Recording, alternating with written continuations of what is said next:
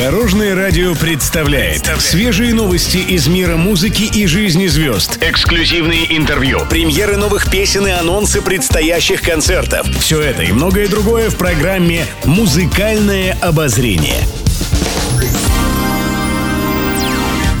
Добрый день. В студии Алена Арсентьева, и это программа «Музыкальное обозрение» на Дорожном радио.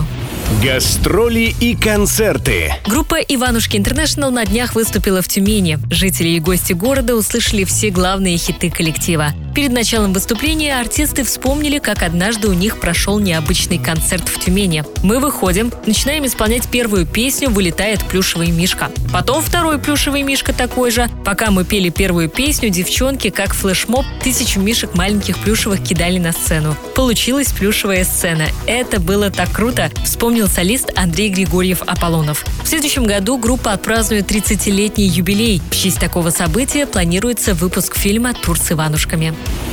Музыкальное обозрение. Лариса Долина в свежем интервью рассказала, что считает главным и необходимым качеством современного артиста. Она отметила, что необходимо быть трудолюбивым, но этого недостаточно. По словам Долиной, артисту нужно не просто трудиться, это должно стать образом жизни. Также она добавила, что важно найти свое место, так как конкуренция сейчас серьезная. Кроме этого, она отметила, что музыкант должен иметь академическое образование. Будущему артисту стыдно не знать музыкальную историю историю своей страны. Ему также необходимо актерское мастерство, сценическая речь, классическая и современная хореография, хоровое и акапельное пение, курс сольфеджио, резюмировала певица.